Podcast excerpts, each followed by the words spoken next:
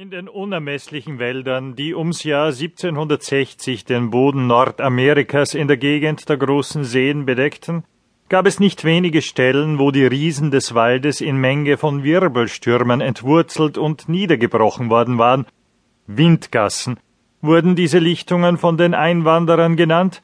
Die Stämme lagen an solchen Orten nebeneinander hingestreckt wie die Getreidehalme in den Schwaden, die ein Schnitter auf den Boden legt.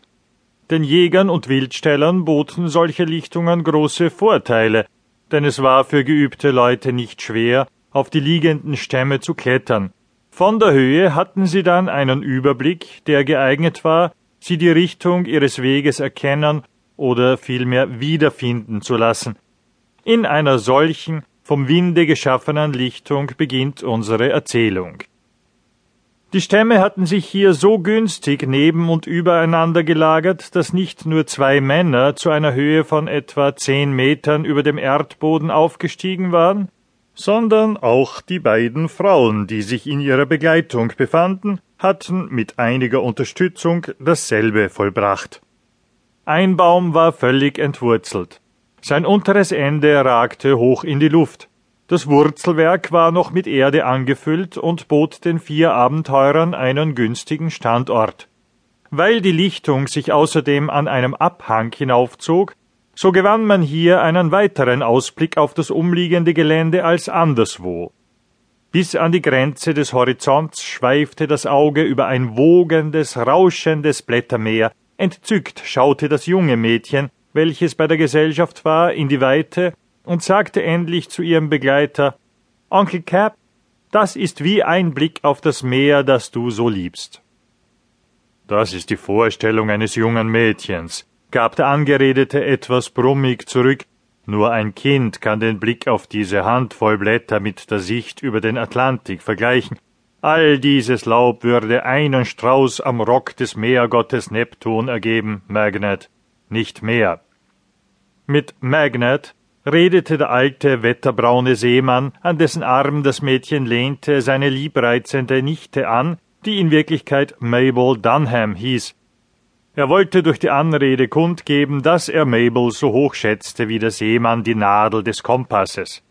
Das Mädchen war längst daran gewöhnt, dass ihr Onkel wegen seiner Vorliebe für das Salzwasser, das er viele Jahre lang befahren hatte, für alle anderen landschaftlichen Reize blind geworden war Darum konnten seine herabsetzenden Worte ihr ehrfürchtiges Staunen nicht mindern. Unbeirrt waren ihre Augen in die blaue Ferne gerichtet, in der sie jetzt etwas Besonderes entdeckt hatten. Sieh, rief sie aus, da wirbelt Rauch über den Wipfeln auf. Kann der aus einem Hause kommen? Richtig, Magnet, da ist Rauch, und wo Rauch ist, da ist auch eine Küche, sagt man. Das muss ich doch Pfeilspitze zeigen. Damit wandte sich der Alte an den Indianer, der neben ihm stand, berührte ihn leicht an der Schulter und wies mit der Fingerspitze auf den dünnen Rauchfaden, der sich in etwa einer englischen Meile Entfernung aus dem Blättergewirr emporschlängelte. Da müssen rote Männer sein, Pfeilspitze, sagte der Seemann. Wollen wir sie nicht aufsuchen, damit wir zur Nacht in ihren Wigwams unterkommen? Da sind keine Wigwams, entgegnete der Indianer, da sind zu viele Bäume, da haben Blassgesichter Feuer gemacht. Das geht über meinen Verstand, sagte Cap. Einem Rauch anzusehen, ob er von einem Feuer der Weißen oder der Indianer kommt. Woher willst du das wissen, Pfeilspitze?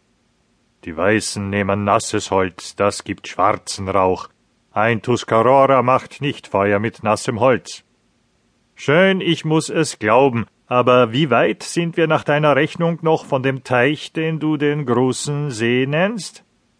Der Tuscarora sah den anderen ruhig an und sagte, der Ontario ist weit und blau wie der Himmel, eine Tagereise, und du wirst ihn sehen. Dann müssen wir ihn auch von hier aus sehen können, erwiderte Cap, denn dreißig Meilen weit reicht der Blick von hier aus. Schau hin, sagte der Indianer, indem er mit seinem Arm die Richtung wies, da Ontario. Cap folgte der gezeigten Richtung mit den Augen und musste erkennen, dass der Führer recht hatte. Na ja, sagt er, das sieht ungefähr so aus, wie ich es mir gedacht habe. Aber höre, Pfeilspitze, wenn da weiße Männer sind, so möchte ich wohl ihre Bekanntschaft machen.